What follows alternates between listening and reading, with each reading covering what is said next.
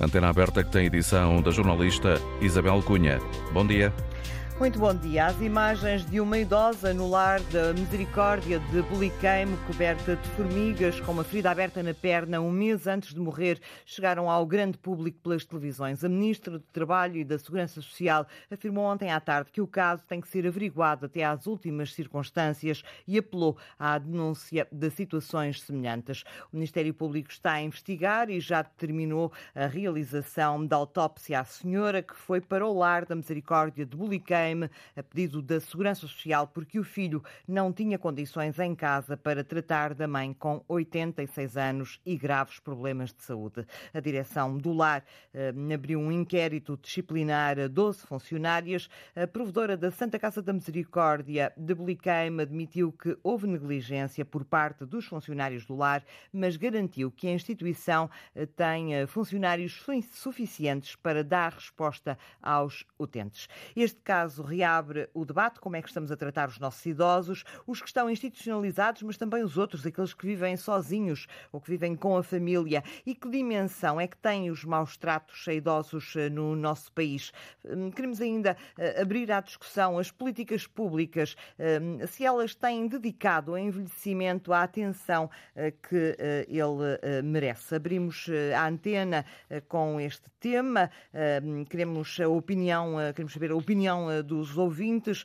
Temos para isso um número de inscrição gratuito, 822 0101 e também para quem nos está a ouvir fora de Portugal continental, o 2233 99956. Volto a repetir, o número gratuito é o 822 0101. Atualmente há 182 idosos por cada 100 jovens, 100 jovens. Um número que o Instituto Nacional de Estatística prevê que possa praticamente duplicar uh, nos próximos 50 anos. E para termos uma ideia, nos anos 70 havia 27 idosos por cada 100 jovens em uh, Portugal. É convidada deste programa Maria Oliveira, é técnica da Associação Portuguesa de Apoio à Vítima uh, da APAV. Muito bom dia. Uh, muito obrigada por estar connosco a abrir esta antena aberta. Já o fomos dizendo ao longo da manhã que no ano passado a APAV contabilizou cerca de quatro vítimas por dia de, de pessoas idosas vítimas de de maus tratos. Eh, metade destes episódios aconteceram eh, na casa onde vive o idoso e quase 40% dos casos, em quase 40% dos casos, o agressor é o filho ou a filha. Começo por lhe perguntar se eh, as, as queixas de maus tratos a idosos que chegam à PAV chegam sobretudo do meio familiar ou também há queixas relacionadas com lares? Muito bom dia, muito obrigada pelo convite. Uh, as denúncias que nos chegam, chegam por várias, várias vias. Chegam não só pelos familiares que têm conhecimento de uma situação ou de vizinhança, bem como de situações de equipamentos e estruturas de acolhimento de idosos. Cada vez mais a APAV tem desenvolvido e trabalhado para a sensibilização e para a formação dos profissionais que têm pessoas idosas a cargo, mas ainda há um trabalho muito grande a fazer nesta área, nomeadamente uma definição de uma política de família que apoie verdadeiramente os familiares que têm condições para, para tomar conta destes idosos, que possam fazer em condições dignas e que possam uh, manter a pessoa idosa na sua casa bem como as formações que são disponibilizadas para os gestores e os uh, presidentes, aos provedores ou para os diretores técnicos destas estruturas de acolhimento, também têm que ter uma formação específica do que é que estamos a falar, o que é isto da violência. A violência exercida contra a pessoa idosa, uma violência institucional que acarreta danos não só para a sua saúde, mas para a sua capacidade até de tomar decisões e para uh, solucionar até a situação. Ou, por exemplo, um familiar estar atento a determinados sinais que possa um, um familiar seu estar a ser alvo. Eh, Maria Oliveira, em 2019 eh, Portugal estava num grupo de 50 países europeus, estava neste grupo eh, entre os cinco piores no tratamento aos mais velhos. Temos um outro dado, na Europa 4 milhões de idosos são todos os dias vítimas de humilhações físicas, psicológicas. Estamos perante um problema global temos um problema global, um problema nacional e um problema que é necessário agir. Ao longo destes anos todos temos alertado para estas questões dos maus tratos. Desde 1999, no, no Ano Internacional da Pessoa Idosa, temos alertado para estas questões, temos sensibilizado a população até a própria população idosa para os seus direitos, há um desconhecimento total dos seus direitos, bem como as próprias estruturas eh, de apoio às pessoas idosas também há um desconhecimento do que é, que é isto da violência e do crime exercido e quais são as formas e quais, ou perante um profissional que esteja perante uma situação de violência e de crime contra a pessoa idosa, quais são os procedimentos e a forma uh, de agir perante uma situação destas. Esses dados uh, que chegam, uh, nós achamos que não são e não espalham verdadeiramente a situação nacional e até mesmo internacional. A Organização Mundial de Saúde estima que uma em cada seis pessoas com 60 ou mais anos seja vítima de violência, de violência e por isso é importante não só haver um estudo detalhado sobre estas questões, não só da violência exercida em meio eh, institucional, mas também da violência, violência, exercida em todos os contextos em que a pessoa idosa está, está inserida. Há um, há um o envelhecer um, é considerado mau e parece que quando as pessoas começam a envelhecer deixam de ter direitos e é isso que nós temos lutado. As pessoas idosas continuam a ter direitos e têm direitos ao longo da vida e têm que coacionar e têm que saber como coacionar e que direitos são estes. Há um desconhecimento total de como acionar e como proteger estes direitos e garantir que a pessoa idosa tem uma, um fim de vida ou sua, o seu envelhecimento ativo, saudável uh, e com dignidade.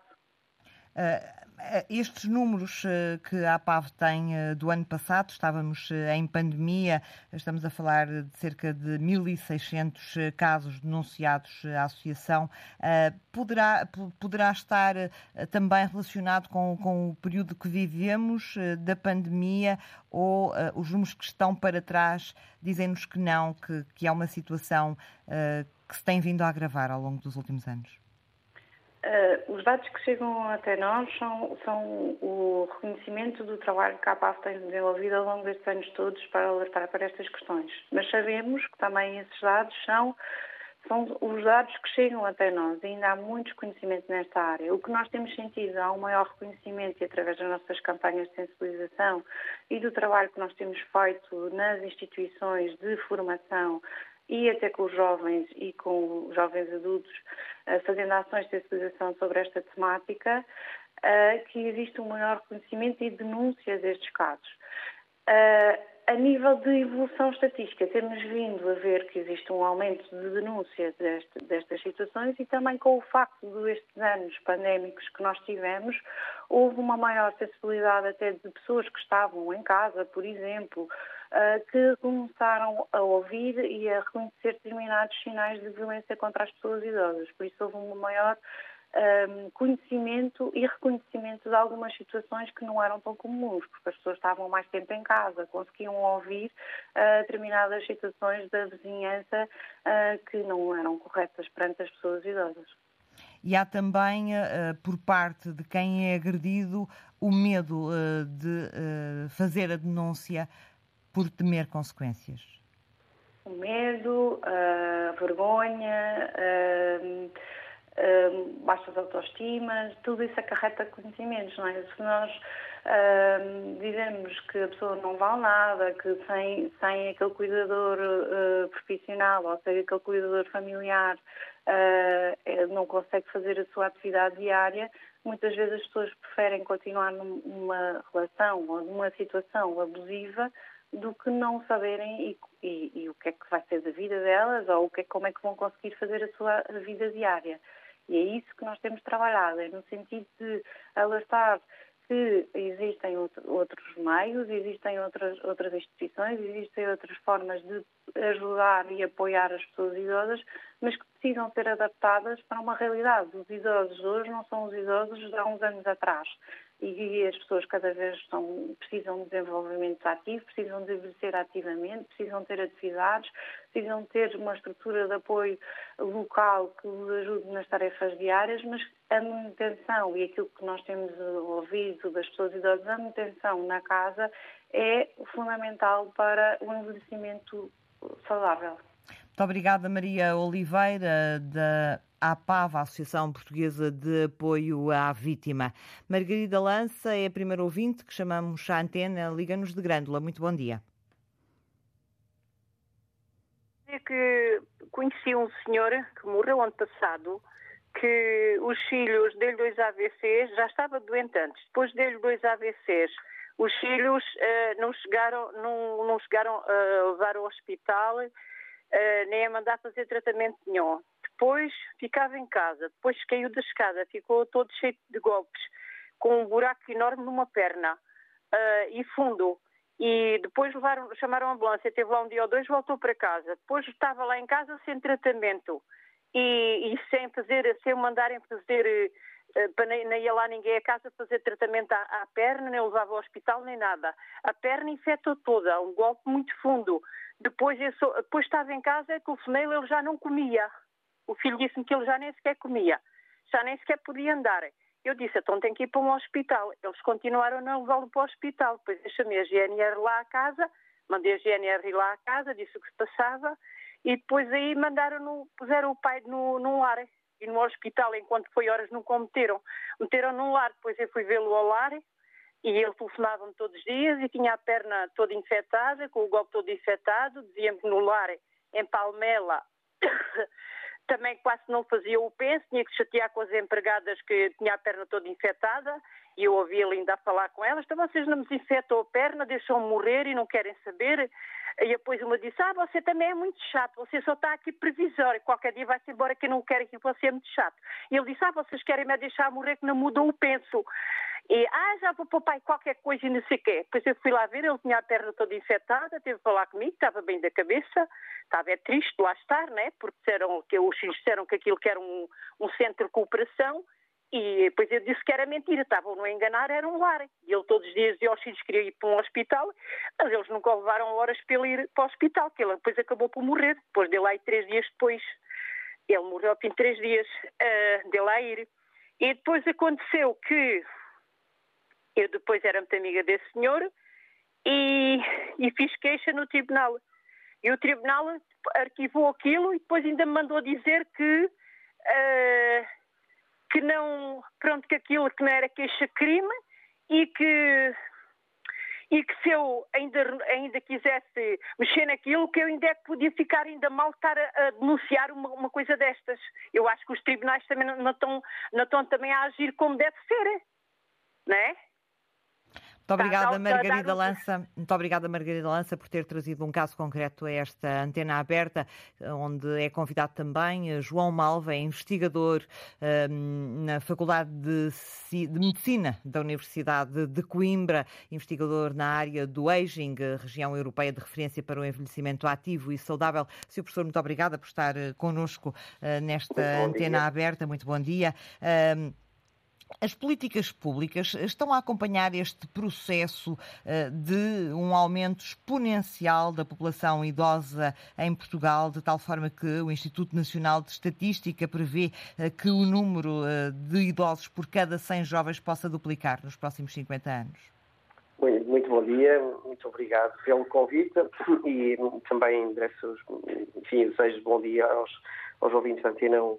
Um, não, de facto, nós, a, a, sociedade tem que se preparar para, para, para este processo, para esta, para esta onda uh, demográfica, da alteração da demografia com, com o envelhecimento das populações. E, e, claramente os sistemas de apoio de saúde e social que temos uh, um, instituídos não, são, não têm a robustez necessária para responder a este problema que se avizinha. A onda, a onda cresce, cresce, cresce e, e de facto vemos que, os, que, o sistema não está preparado e aqui e acolá uh, parece quase entrar em, em, colapso. Aliás, isso foi muito evidente uh, durante a pandemia, em que uh, se verificou que de facto a população mais vulnerável era a população mais idosa e as respostas que, que estão no terreno não são capazes de, de responder às necessidades, um, por um lado, pela complexidade das necessidades das pessoas e das famílias, uh, e, por outro lado, por desarticulação evidente entre os sistemas, nomeadamente de apoio social e da sociedade, e, portanto, e, e, da, e da, saúde, perdão. E, de facto, as políticas públicas, um, apesar de estar, de estar, a fazer um caminho, é evidente, mas nós temos que uh, olhar numa outra perspectiva. Porque se, na, se nada for feito de, de fundo, Uh, vamos ter um número elevadíssimo de pessoas muito idosas, dentro de 10, 15 anos, e já temos, naturalmente, mas isto é um processo em crescimento, um número elevadíssimo de pessoas muito idosas, mas carregadas de dificuldades em termos de uh, uh, dificuldades relacionadas com, com, a saúde, má qualidade de saúde, diferentes, diferentes uh, condições crónicas que as pessoas vão acumular e que lhe vão tirar qualidade de vida e independência. E o pior que pode Portanto, acontecer... até a situação da maneira como está, a tendência é piorar, é aquilo que me está a dizer. É, nada for feito a montante, a tendência é piorar, porque se já temos uma população idosa com muitas Uh, depende, com muita dependência, com muitos problemas de saúde, nomeadamente, uh, o que nós temos que fazer não é carregar mais e mais e mais uh, nos sistemas de rede hospitalar, apesar disso ser fundamental, é evidente, nós temos é que educar para a saúde, ou seja, temos que olhar numa outra perspectiva. Sr. Professor, e que, e que outras estruturas, que modelos assistenciais é que poderiam surgir para, para resolver muitos destes problemas? Pois, como eu lhe dizia, primeiro é preciso olhar para a prevenção e para a educação dos estilos de vida saudáveis e fazer com que as pessoas, a prazo, envelheçam com maior qualidade, uh, com qualidade de vida e independência, e com saúde. Essa é a melhor resposta que podemos dar em termos de sustentabilidade. Agora, é evidente que isso é um processo que vai demorar tempo e, portanto, para... E anos, que... e bastantes anos, não é? Porque a educação sim, temos... para a saúde é algo que demora alguns anos. Claro, temos que olhar também a curto prazo para outras respostas e temos que olhar para modelos de articulação entre a saúde e o cuidado social. Isto é absolutamente fundamental. As estruturas de apoio não podem estar costas voltadas umas para as outras. Isto é, os lares não podem ser terra de ninguém, num certo sentido, quando as coisas correm mal. Uh, portanto, é preciso essa articulação uh, e isso tem que ser olhado com muito cuidado. É preciso um olhar de outra maneira para os cuidados centrados nas pessoas e, e, e não centrados nas próprias uh, estruturas dos serviços. Um, é, é preciso criar outras um, estruturas de apoio à vida independente, uh, no, na, digamos, na residência das pessoas, fazer com que as pessoas vivam o mais tempo possível nas suas residências, mas com segurança. E, portanto, os apoios, digamos, dos, os apoios domiciliar, o cuidar, um outro olhar para as residências partilhadas, ou seja, coabitação, um, de pessoas um, vulneráveis, mas apoiadas por, por estruturas de, de saúde e de cuidado social, é preciso repensar todas as questões de apoio aos idosos. Mas também é preciso uma mudança cultural nas famílias. As, as pessoas têm que uh, olhar numa outra perspectiva para a grande idade, porque, digamos, os velhos somos todos nós, aqueles que já são uh, velhos, têm idade maior, mas aqueles que caminham para lá. E, portanto, temos que quebrar este estigma. As pessoas não podem ser descartadas, eu estava a ouvir alguns dos lados, de facto, não é possível vivermos numa, numa sociedade evoluída em que as pessoas um, se entendem como uh, a peça que se pode descartar. Deixe-me colocar numa questão muito concreta. Faz sentido termos, por exemplo, lares públicos, uh, o Estado uh, dar essa resposta? Isto, eu estou a pensar nisto, por exemplo, com os, os internamentos sociais nos hospitais, uh, que são cada vez mais na pandemia resolveu-se um pouco o problema dos internamentos sociais nos hospitais, mas, entretanto, eh, voltaram a aumentar. Não há lugar para estas pessoas eh, nas instituições, eh, nos cuidados continuados. Faz sentido o Estado ter um papel mais ativo e, por exemplo, construir lares? Claro que faz. Claro que faz, porque, repara, um, o, de facto, as, as, as, respostas que existem para as famílias uh, são muito difíceis. Há muitas pessoas com dificuldade económica e famílias que têm muita dificuldade em encontrar lares com dignidade para poder acolher as, acolher as pessoas quando elas já não podem viver nas suas casas, quando, quando realmente precisam ser apoiadas. E, portanto, é, é, é, é, quase dramático. Nós entramos num sistema em que, de facto, há apoio social, não vamos dizer o contrário, mas o, o, o esforço económico que se pede às pessoas e às famílias, não é só às pessoas utentes, mas também às famílias, é incomportável para muitas pessoas. Portanto, o Estado não se pode demitir dessa responsabilidade. E, e, e naturalmente, quando o sistema está muito esticado e uh, o que é que acontece? Acontece que uh, se pedem valores uh, realmente muito altos e a qualidade dos serviços também baixa muito para poder acomodar aquelas pessoas que, que, que estão ali no limite. Portanto, se queremos olhar para o apoio. Está a referir-se um, em concreto às IPSS, não é? Sobre, sobre, também, com certeza, porque as IPSS também vivem com enorme dificuldade uhum. para tentar acomodar esta relação custo-benefício. Para poder dar resposta claro, aos pedidos. de qualidade. De, e, e, o que é que acontece? Acontece que a fasquia vai baixando na qualidade, ou seja, os serviços começam a ter dificuldade de dar resposta à altura, quer nas questões básicas da alimentação, da higiene, da, do conforto um, do, dos lares eles próprios, mas outro aspecto também muito, muito crítico e que está relacionado com toda esta discussão, tem a ver com a qualidade dos serviços prestados pelos cuidadores. Nós temos que ter pessoas mais qualificadas a tratar das pessoas mais velhas. Portanto, não pode, enfim, este modelo de recorrer a baixos salários para tratar de pessoas resulta em uh, mau cuidado. Portanto, é preciso formarmos nova geração de uh, cuidadores mais capacitados, com conhecimentos na área da saúde, do atendimento social, da psicologia, etc., mais capacitados, em média, e também mais valorizados. Não é seguramente com, como eu disse, eh, com recurso a, a, digamos, a salários muito baixos que nós vamos motivar uh, pessoas uh, que, a fazer um serviço que é muito exigente também ele próprio. Portanto, o Estado, não, como eu disse, o Estado não se deve demitir desta responsabilidade, porque, porque tem a ver com a dignidade das pessoas uh, e, sobretudo, a dignidade das pessoas que têm uma vida atrás delas, com, com tudo o que isso significa, não é? Muito obrigada, professor João Malva, investigador na Faculdade de Medicina da Universidade de Coimbra, eh, nesta área, de, especialista nesta área do aging, do envelhecimento ativo eh, e saudável, por ter estado connosco nesta antena aberta. Hum, retomo o contacto com os ouvintes em que é luxo. Ouve-nos Orlando Vieira. Muito bom dia. Bom dia.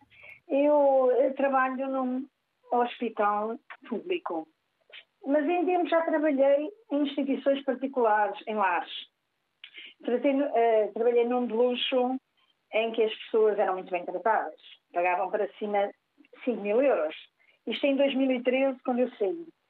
Uh, mas nós ganhávamos muito pouco, 3 euros e meia hora.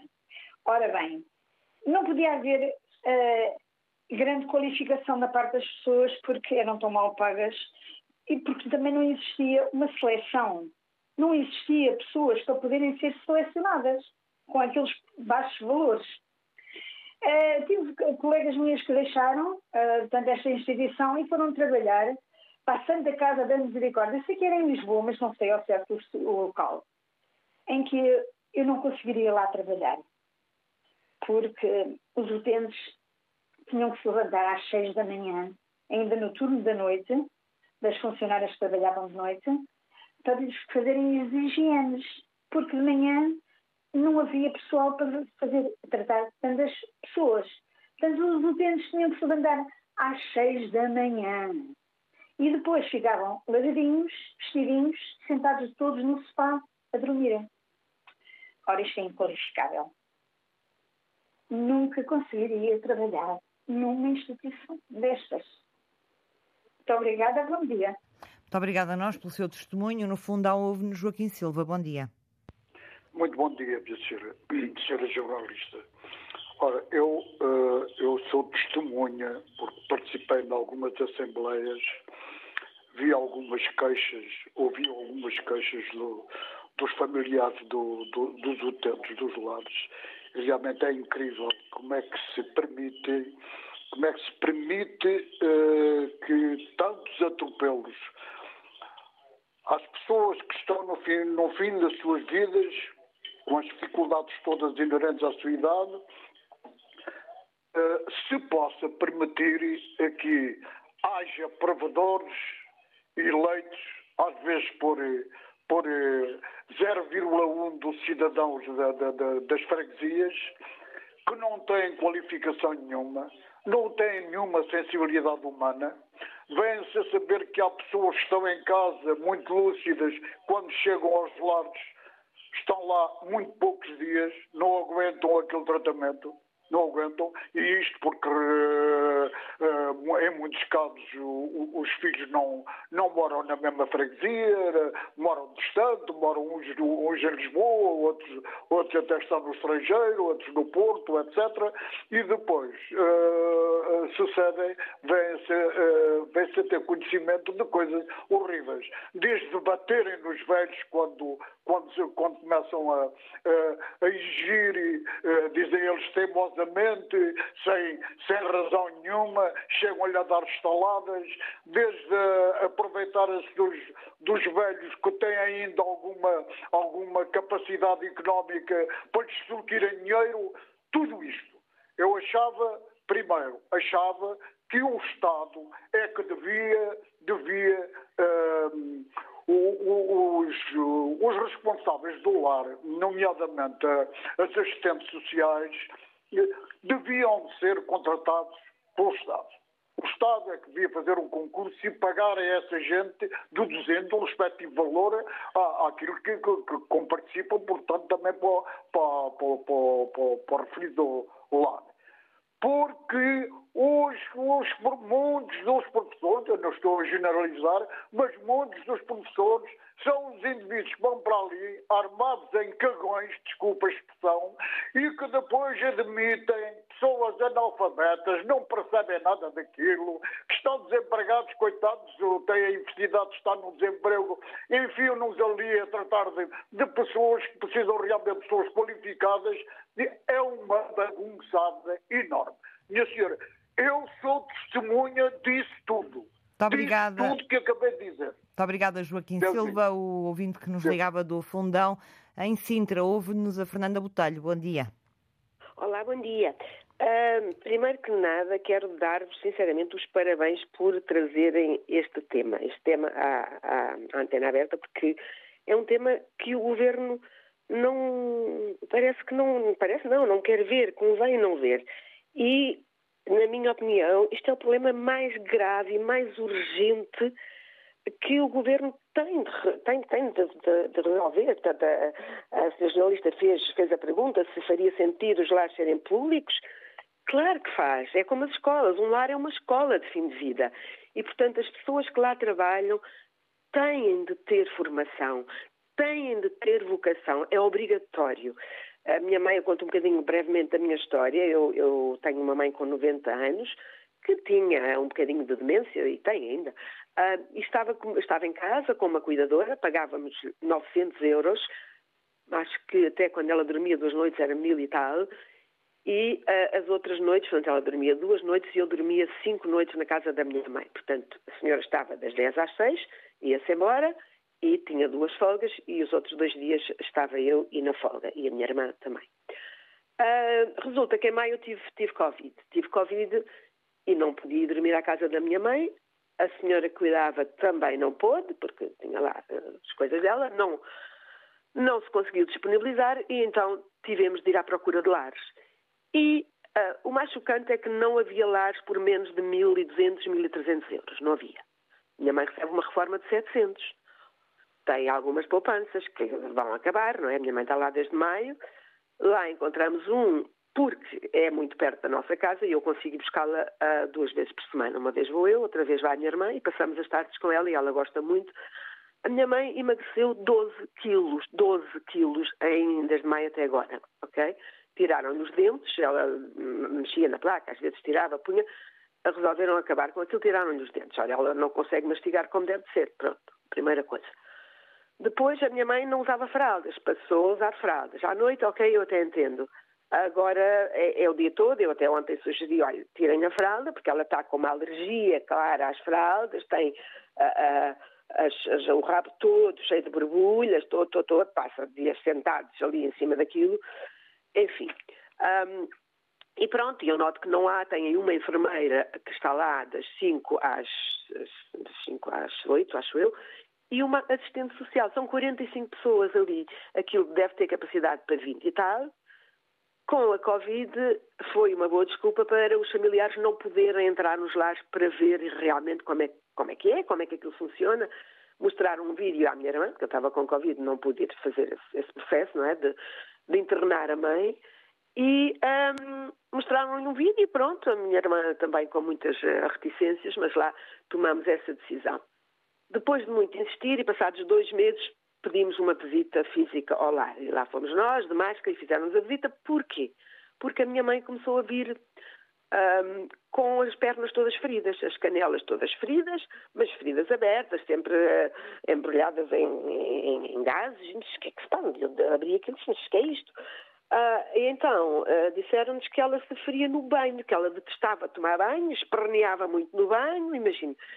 Em casa ela tomava banho uma vez por semana, fazia a higiene todos os dias.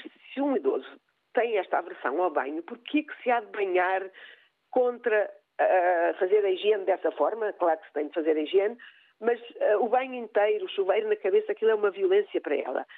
Insistiam, insistiam. Agora não sei como é que é, ela já se adaptou mais um bocadinho, mas ela continua ainda a vir menos com as pernas feridas. Então é uma cadeira, a cadeira do banho, tem uns parafusos onde eles ao tentar sair se magoam. A cama tem barras, a minha mãe estava habituada, por isso é que dormíamos lá, às vezes de noite levantava-se para ir à cozinha buscar pão, e mesmo com pão na mesa de cabeceira, ela tinha esta coisa do pão, um, levantava-se, puseram-lhe numa cama com grades, ela desorientou-se completamente, tenta sair da cama pela, pelos pés da cama, uh, está, partilha a cama, uh, a cama não, certo não, uh, o quarto mínimo com outra pessoa, que também paga o mesmo que a minha mãe. Agora multiplique isto por 45 pessoas, não é? E um, eu sugeri ontem, olha, tirem a fralda à minha mãe, nem que seja por uns dias, para ver se, ah, já estamos a pôr uma pomada. Já. E disse, mas a minha mãe, quando está comigo, ela vai à casa de banho, eu acompanho, mas ela é autónoma. Ah, mas aqui são tantos que não temos tempo. Quando eles pedem, já as fizeram na, na fralda. Meu Deus, então tenham menos. Tenham menos, tenham mais pessoal. Porque isso, a solução e a resposta não é essa. Como temos tantos, temos de pôr fraldas que é para.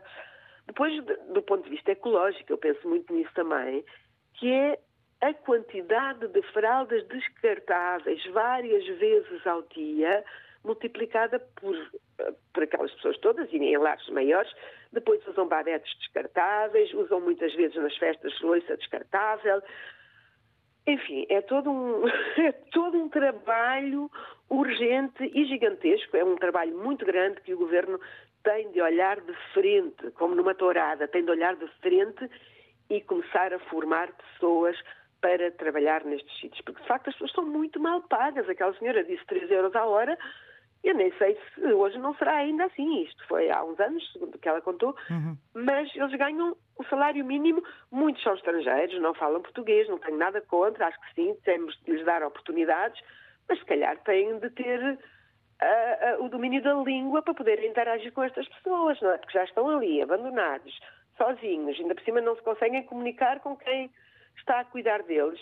É muito grave. E depois, e depois, para, para concluir, é para concluir só, a dona do lar tem sempre estacionado no estacionamento das visitas e das pessoas três carros de alta cilindrada, ou seja, dela e da família.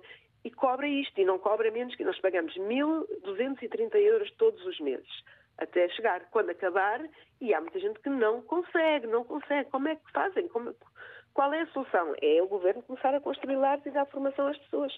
Tem de ser, tem de ser, não há, não há outra forma. Ah, só para concluir uma coisa. Aconselho vivamente um livro do, aliás, dois, do Walter Ugumem, que se chama A Máquina de Fazer Espanhóis, que é entrarmos no ar e, e, tem humor, tem, tem tristeza, tem alegria, é muito bom. E o último dele, que é A Minha Mãe é a Minha Filha, que é nós voltarmos a, ser, a ter os nossos pais como os nossos filhos. Portanto, uh, esse eu ainda não li, mas já ouvi falar muito dele, e o primeiro li e gostei muito, portanto fica também aqui esta. Muito obrigada, esta Fernanda, pelas sugestões e pelo seu testemunho. É convidado desta edição da Antena Aberta António Fonseca, é psicólogo e professor na Faculdade de Educação e Psicologia da Universidade Católica do Porto. Muito uh, bom dia, Sr. Professor. Uh, era, é, é, visível a angústia com que estas pessoas participam na Antena Aberta. Eu sei que tem estado connosco ao longo do programa. Um, sim, um, é visível a angústia, uh, mas eu diria também é visível um, alguma precipitação uh, por soluções que, que neste momento viriam completamente a destempo. Julgo que uh, a possibilidade de, de, criar uma rede de serviços públicos uh, institucionais para as pessoas idosas é algo que, no momento atual, não fará grande sentido, considerando que nós temos em Portugal já milhares de instituições, não são centenas, são milhares de instituições, nomeadamente IPSEs, que de facto fazem esse serviço. Que o poderão fazer melhor, sim. Que o poderão fazer de forma diferente, sim. Mas uh, julgo que uh, hoje o panorama da assistência às pessoas mais velhas não é exatamente aquilo que nós tínhamos há 20 ou há 30 anos atrás. E, portanto, há que, eh, acima de tudo. Temos é olhar... muito mais pessoas mais velhas, não é? Sim, mas isso nós iremos ter sempre. E, nos próximos anos iremos ter sempre. E não, e, as respostas é... estão adequadas uh, a um número de pessoas mais velhas que temos uh, hoje em dia? As respostas clássicas, repare, nós temos estado aqui a falar de uma situação que foi disputada pela, pela, enfim, pela, pela imprensa, não é? Nomeadamente, uh, enfim, a negligência que terá ocorrido junto de uma senhora que vivia numa instituição, mas, mas, mas não podemos generalizar.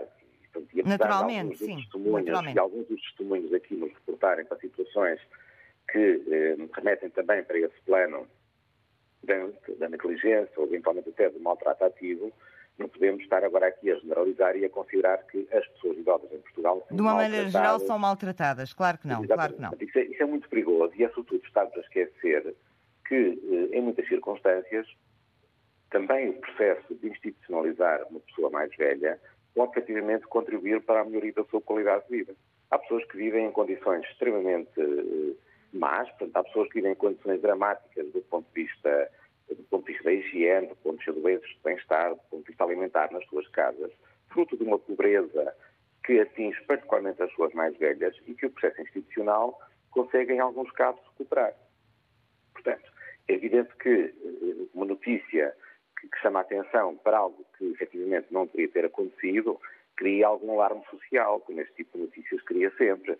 Mas é preciso, enfim, como costuma dizer, não confundir a árvore com a floresta. Eu não estou a querer dizer com isto que as instituições funcionam todas bem. Agora, o que eu estou aqui a dizer é que, e aquilo que eu defendo, é que há hoje em dia eh, um conjunto de respostas, nomeadamente baseado uh, na assistência através do vaso de idosos, através do apoio domiciliário, através dos centros de dia, através da própria existência de pensões de reforma, que é um, que é um sistema de proteção das pessoas mais velhas, nomeadamente das pessoas mais velhas com menor capacidade, que tem que ser que tem que ser rentabilizado, que tem que ser potencializado, que tem que ser melhorado, sim, que tem que ser eventualmente mais vigiado, uh, mas não propriamente fazermos aqui uma política terra queimada e acharmos que o Estado tem de criar agora uma estrutura paralela àquela que já existe. Isso demoraria décadas e durante esse tempo o que é que faríamos às pessoas?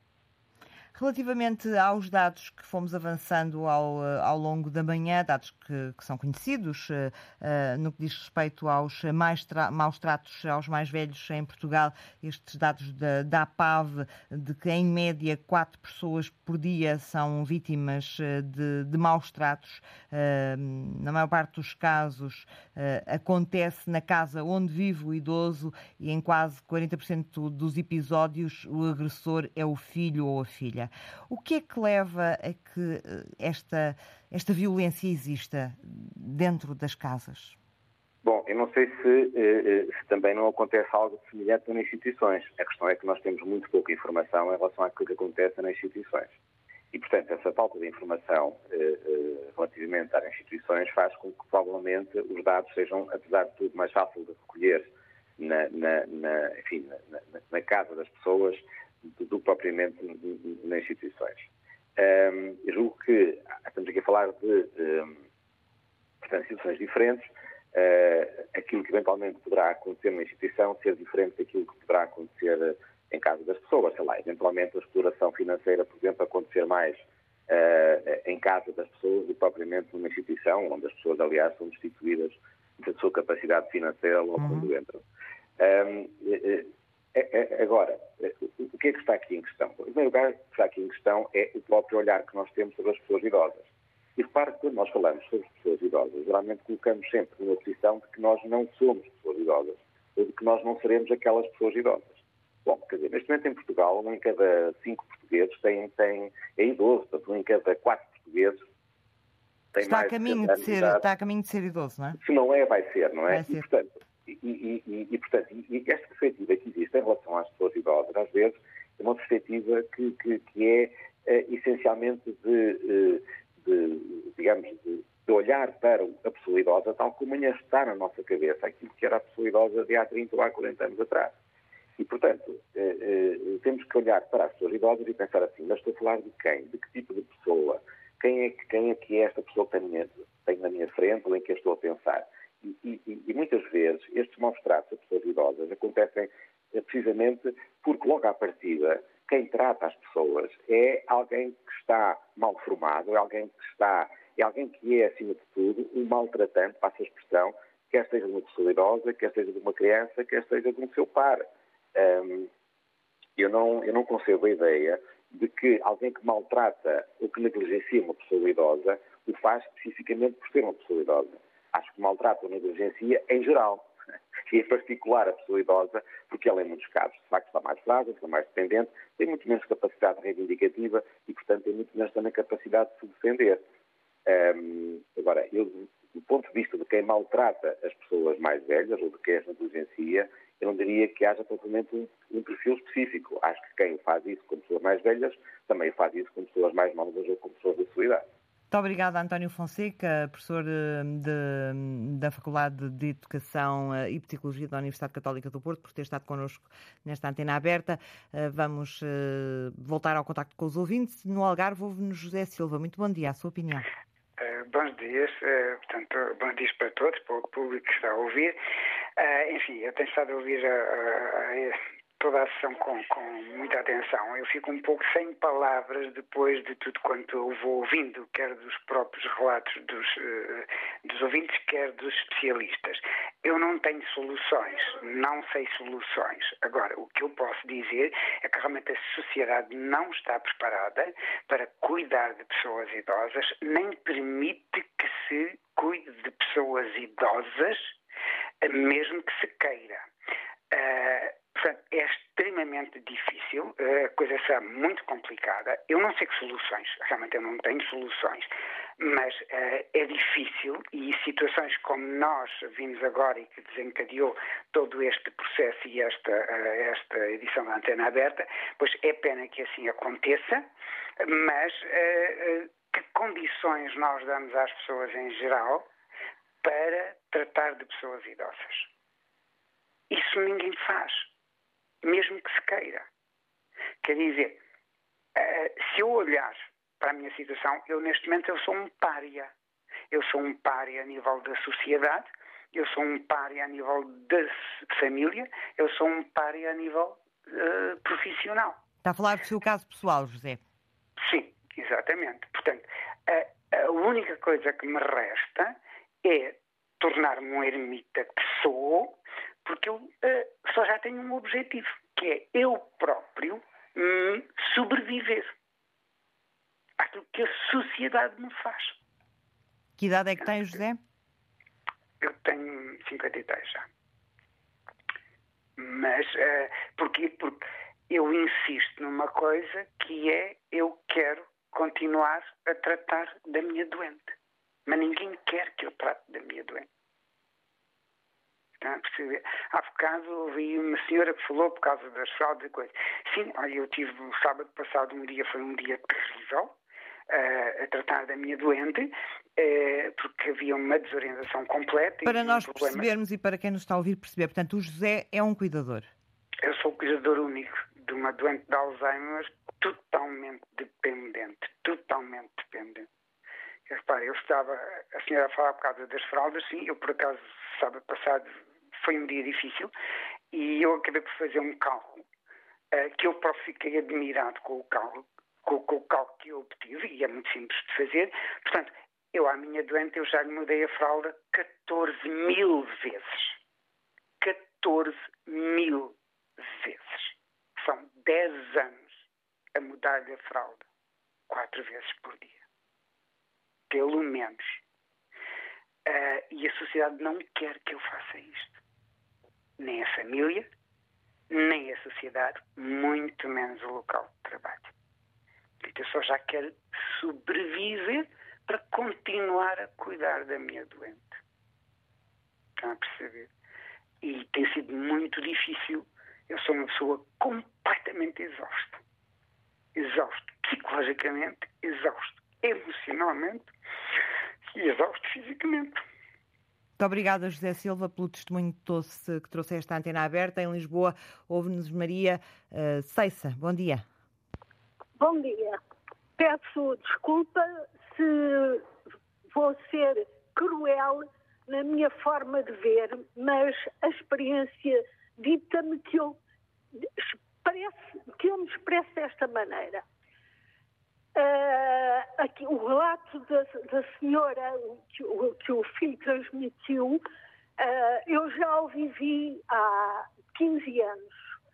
Uh, portanto, movimentei-me, expus a situação, recolhi fotografias, constituí-me assistente num processo e a conclusão foi de que o que estava no processo não era verdadeiro, teria sido um engano, que aqueles números não eram da minha mãe. O que é que eu hoje concluo?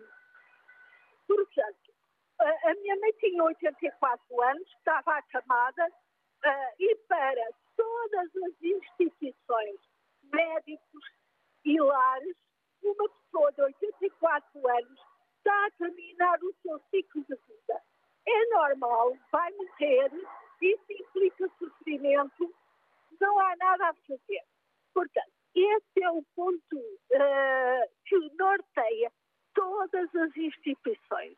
Aquela pessoa tem que morrer, tem que sofrer, não se vai perder tempo com ela.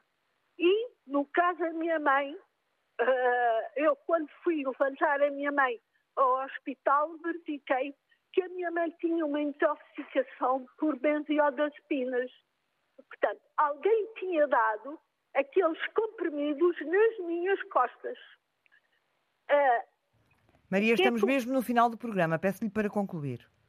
Portanto, a sociedade, de vez em quando, pega nestes assuntos, mas não os disseca. As instituições acobardam-se e e sobretudo quando são pobres, é facto consumado. Tinha que morrer, morreu, foi normal, uh, tudo é admissível, inclusive o abandono. Portanto, este é o meu ponto de vista. Entretanto, posteriormente, o pai de um antigo provedor da Santa Casa da Misericórdia teve lugar a, a, um, um, a um quarto para o pai no centro de Alcoitão, onde morreu com todos os cuidados. Ele não morreu lá, entretanto foi transferido. Portanto, quem não tem amigos, como costuma dizer, morre moro. Muito obrigada, é... Maria. Temos mesmo que encerrar o programa. Estamos a menos de dois minutos das notícias ao meio-dia. A antena aberta fica aqui concluída. Volta na próxima segunda-feira com outro tema para discutir com os ouvintes. Bom dia. Obrigada por estar connosco.